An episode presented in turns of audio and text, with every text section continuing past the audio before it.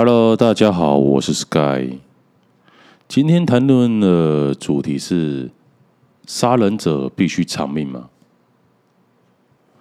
我认为是是，只要你有价值哦，就算你是一坨屎，你也是一坨可以施肥的屎。我这边就呃单指几个人好了，他们在二战的时候分别犯下或帮助。德军、日军残暴杀害无辜的百姓，但是因为他们有价值，所以可以得到被赦免的命运，甚至可以坐上高位，享受丰厚的待遇。所以你说什么普世价值啊，杀人者偿命，这个其实就只是上位者用来宣传的口号而已。因为凡事都有例外。其中一个最著名的逃犯叫石正信，他是一个冷酷凶残的军官，他曾经在西班牙跟菲律宾下令屠杀军民跟平民，同时他也是一个伪装高手，他是一个高阶的情报人员，他曾经在日本和他殖民地铲除颠覆分子。他最后逃过英国人的追捕，然后抵达了蒋介石的首都南京。在战争结束后的两年后，他就回到了日本了，然后化身为中文教授，四处的躲藏。一如某些纳粹疑犯一样，他拥有可靠的情报可以供交换。然后不久，他就开始为美国的军事情报单位效力。直到美国占领结束以后才终止。之后，他开始为日本的反情报机关效力，筹划了反共的行动。他写过一本畅销的书，大谈他说他战时的攻击和潜逃躲藏的生活。尽管有明令哦，军国主义、军国的主义者跟极端民意主义者不得再参政。但是他去当了好几年的日本的众议院议员。再过来就是另外一名叫做岸信介的，他是在日本在占领满洲的时候，满洲时候的高官。他所掌控的奴工经济哦，就是奴役一些百姓，使数千名的中国人丧命。在二战的时候，他是日本政府须备部的次长。战争结束后，他被列为甲级战争的嫌犯，跟著名的东条英机一起关在东京的鸭巢监狱。但是他两年后就出狱了，他从来没有被起诉或受审。然后战争结束后的十多年，在一九五七年的时候。岸信介选上了首相，开始了重整日本的工程。这是战后最大成就之一，也是多么的讽刺啊！再过来就是纳粹德国的一些科学家，美国的报告是这样评论他们的：他们日后在科学上的重要性凌驾于他们现今的犯罪罪。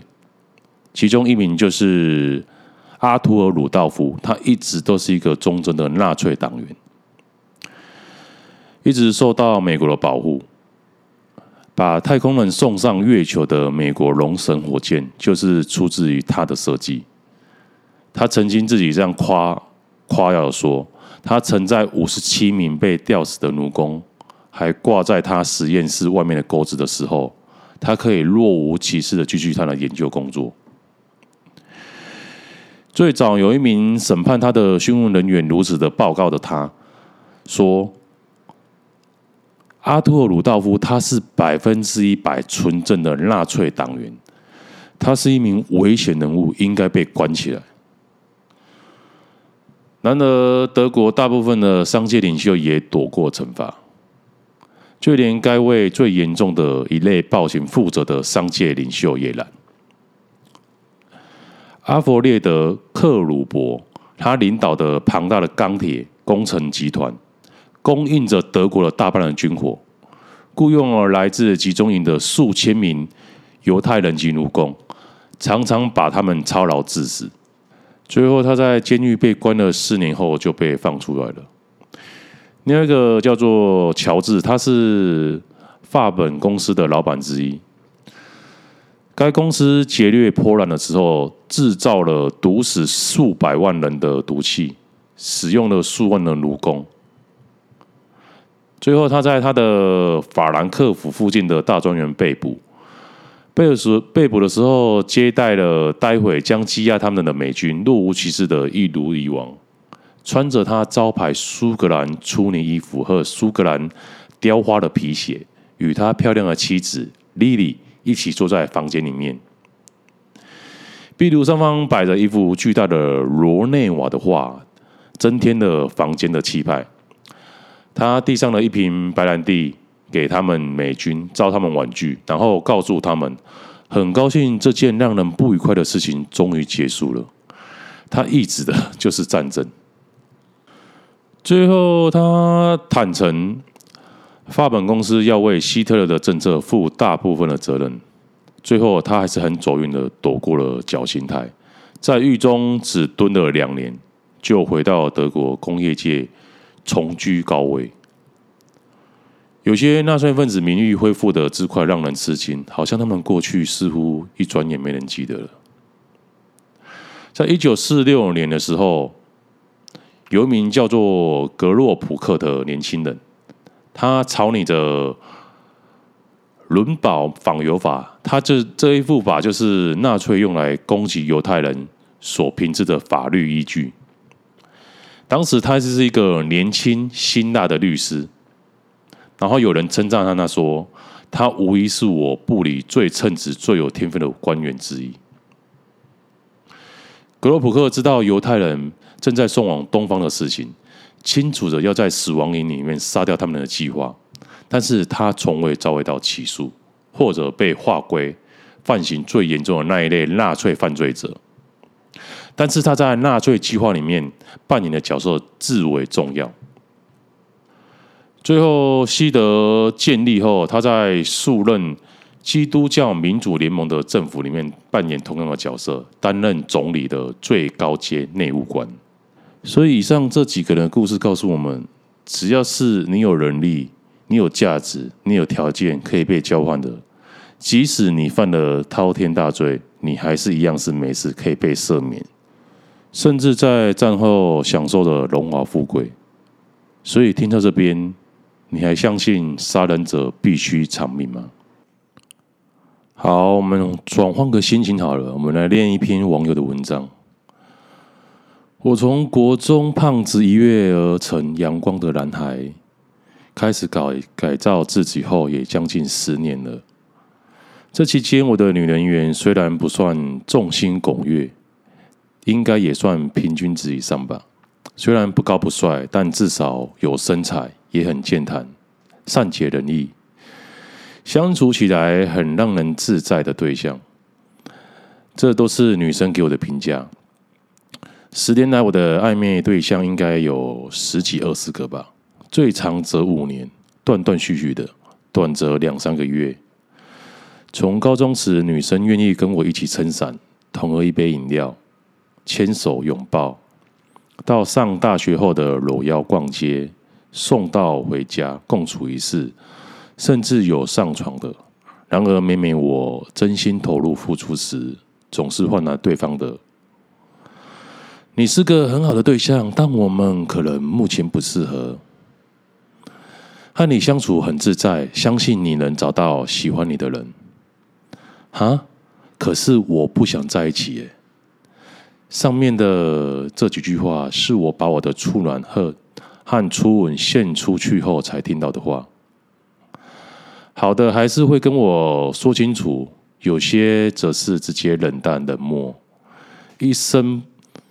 一声不响的搞消失，明明我一直在照着这个社会的价值观在走啊！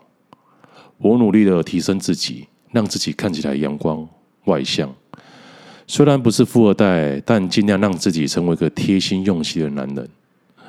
我绝对不会和那些有女朋友的男生一样，在后面贬损异性的价值。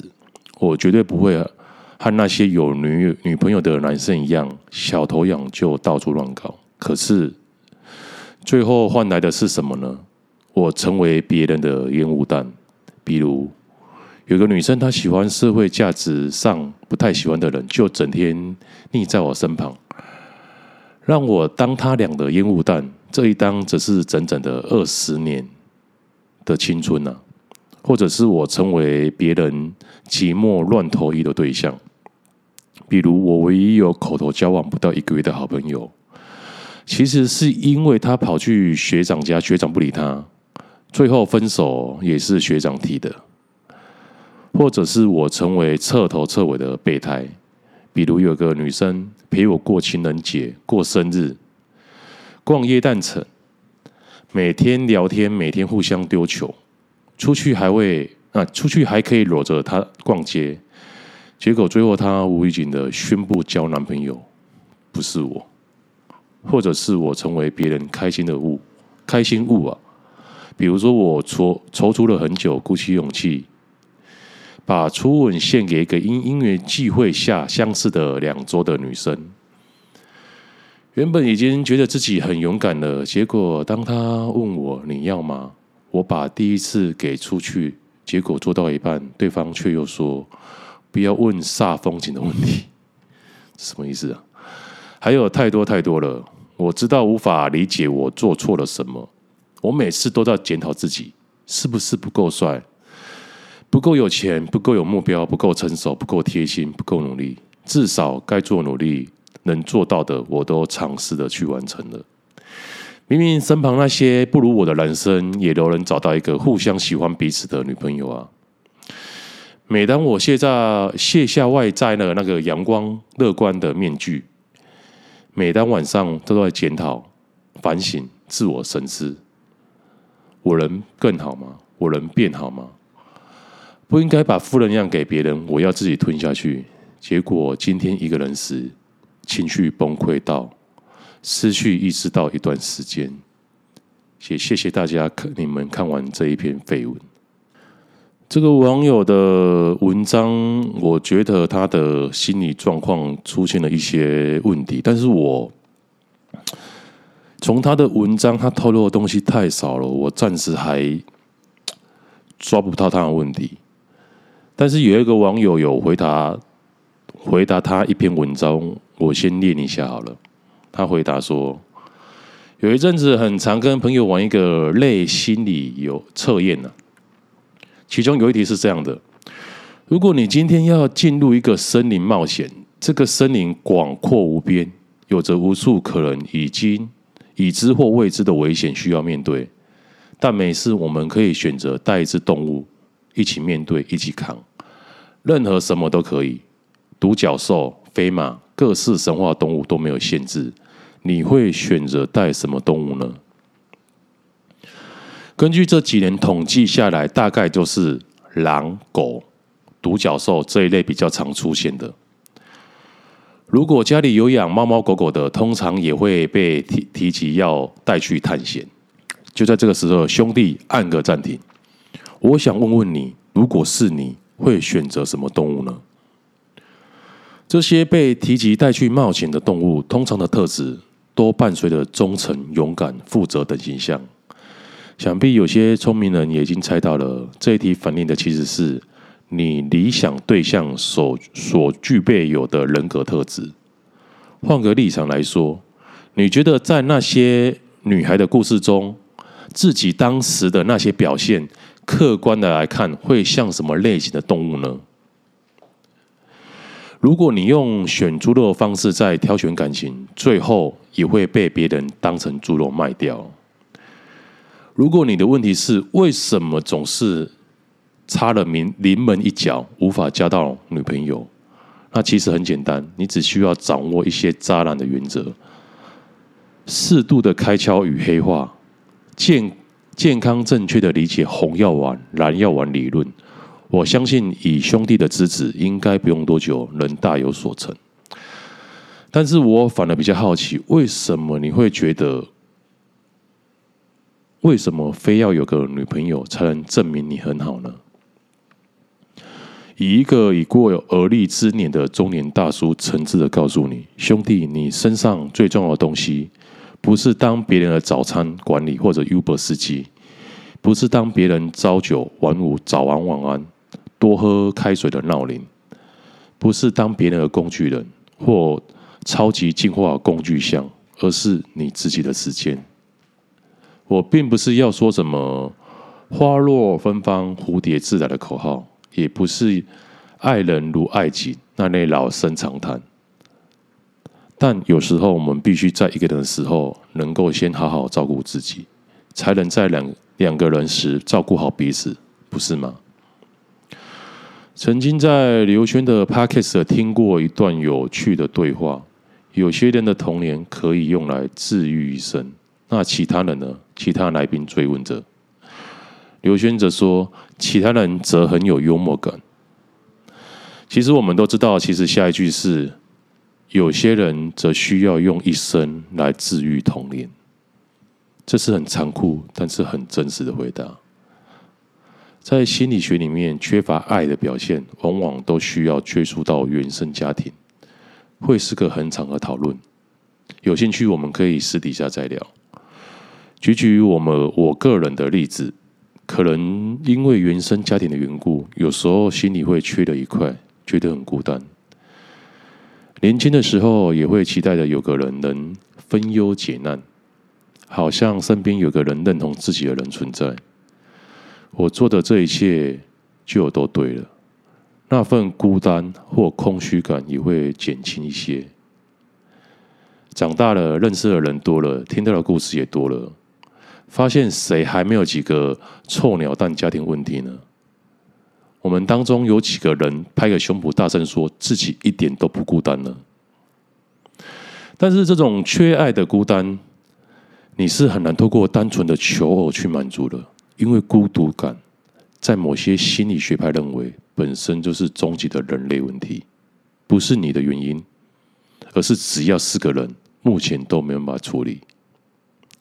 至于如何缓解这类感受呢？你可以选择阅读、正念冥想、运动，或者私下再聊。他很喜欢私下再聊。总之，那是很长的学习历程，基本上贯穿我们整个人生，大家都在跌跌撞撞的被迫学习中，所以也不用太着急。比起来，更重要的是先明白在感情中。没有什么比谁条件更好，所以谁更值得拥有女朋友这类的问题，要打从从心里明白一件事情：不管有没有来自外界的认同，不管现在各方面的条件好不好，都不会影响你值得被爱的本质。来到最重要的环节了，九天玄女来降落，降落，退退退，把你眼中的焦点。从如何得到别人的肯定，放在做你喜欢且舒服的自己。试想一下，你那些温馨的随传随到，如果顺利交往了，真能持续一辈子吗？这么单方面、一直没有底线的付出，会是你喜欢的关系状态吗？到了某个岁数后，我特别喜欢去夫妻档的朋友家吃饭。因为从小在吵吵闹闹的家庭中长大了，对婚姻其实一直都没有好感。直到后来认识某些夫妻档朋友，我才知道有些夫妻关系其实是可以很舒服的。你有你的报告要赶，我有我的电动要打，我们共同分享一个房间，彼此陪伴，彼此陪伴，但是也互不干扰，互相的了解彼此。尊尊重彼此的隐私，在彼此状况不好的时候，也不吝啬给予陪伴。我们都需先明白，在关系里自己喜欢的理想状态。从青年成为男人的路途中，不要害怕去犯错，多去尝试自己的极限，建立各方面的品味，或是 Podcast 台通常说的个人美学，让自己成先成为独立且完整的个体。再来考虑以后两个人的事。如果我再问兄弟你一次，如果今天你爱的女孩需要进入一个森林冒险，这个森林广阔无边，有着无数的可能，已知未知的危险要需要面对的时候，你想用什么姿态跟这个女孩子好好搭档呢？我、哦、这两段文章念完，以后心情好不落哦，怎么这么这么忧郁啊？男生的话，我觉得啊，就是。做自己就好，不要当一只舔狗啊！女生的要的不是你二十四小时这样骚扰她、烦她，她要的是一个彼此尊重的空间呢、啊。其实遇到这种问题，旁人说太再多也没用，这个都是需要时间去消化的，需要需要时间去成长的，所以。再怎么说，因为你现在的 level 还不到那个层级啊。再怎么说，别人那些都是别人经历过的事情。其实，在在当下的你，根本也听不进去啊。靠着时间去成长就好，能度过就能度过，没有度过就没办法了。你真心想要成长的话，你就会找各式的方法去成长。如果别人想要听到别人的建议的话，你根本听不进去啊。囫囵吞枣，你根本也得不到一个结果，所以只能祝福你在这一段时间里面，其实你已经知道不要当一只舔狗了。其实你已经比别人进步很多，百分之九成的男生都还在这个阶段，至少你已经跨诶跨出这一步了。那下一步要怎么做呢？自己去寻找网络上有很多的解答。但是有时候你会找到错的，但是这个也是一个成长的成长的过程。你没有尝试错的，你根本不可能进步。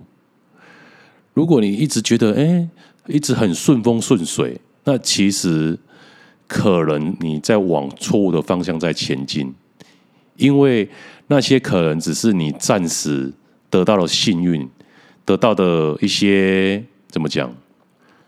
应该怎么讲？应该是说。那可能是你在前往错误的方向，但是得到结果暂时都是好的。但是只要有一个差错，就会让你付出惨痛的代价。这一段话其实我现在讲你也听不懂，你要等到真正的接触到的时候，你才会懂。好吧，那我回答一下房产的问题。有网友问：现在要对保啊？预计贷款六百万，有两家银行给的条件如下：A，三十五年宽限期五年，利率是一点一点八一趴；B 是四十年宽限期三年，利率是一点八四趴。所以看起来是 A 三十五年嘛，B 四十年，当然是选贷款期越长越好的话。但是有人说。A 的宽限期是五年，比 B 的宽限期三年多了两年的资金运用，那些机会成本是多了两年的现金不用还嘛？这是本金不用还嘛？你可以拿去，但是前提是你要是个会投资的人啊。你如果有在玩股票，但是现在股票这么惨，你还敢进场吗？所以我觉得，我看一下网友都选 A 啊，因为宽限期五年很吸引人啊。多两比 B 的话多两年的的机会成本的本息不用还，然后可以拿去投资。但是如果你是个不太会投资的人，我建议你还是选 B，可以贷款四十年，将你每个月还款的金额比较小。啊，A 的话，宽宽限期五年的话，五年不用还到本金，这是给会投资的人。所以，一般九成的人的话，都是选 B 建议。好，下一个网友问说：“大家好，大家好，小妹目前遇到一个难题，最近想买房，打算因为小妹只有一个人，所以想买两房，一间书房，一间卧室，刚刚好。但偏偏想买的地区推案两房的房型，往往直接秒杀，只剩下三房能选。”那小妹就是苦恼说，要不要硬捏着买三房？因为两房根本就买不到了。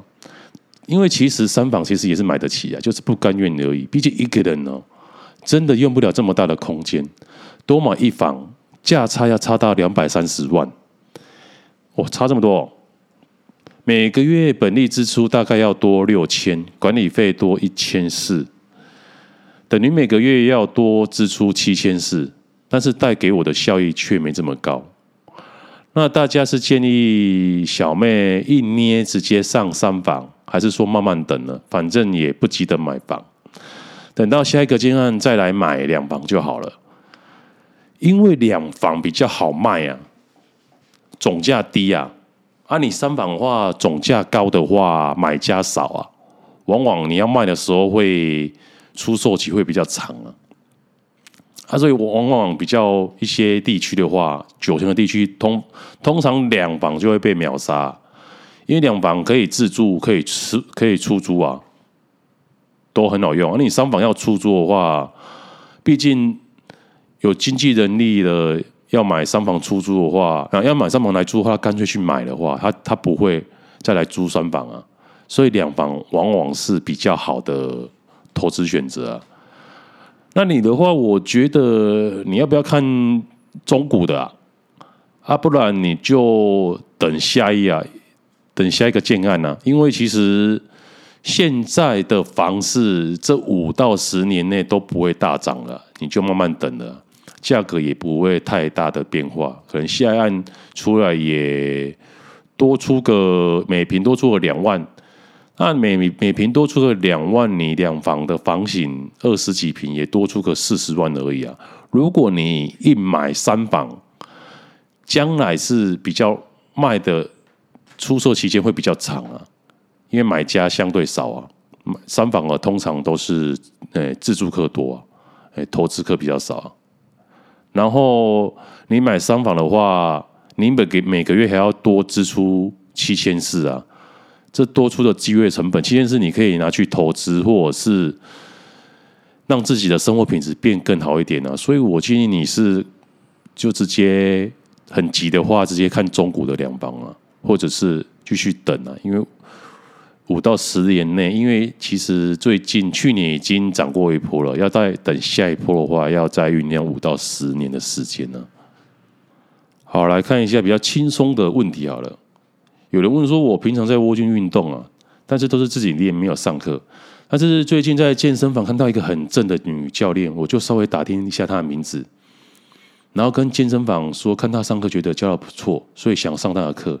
于是就刷了二十四堂，每堂差不多一千五，所以大概二十四堂差不多三万六。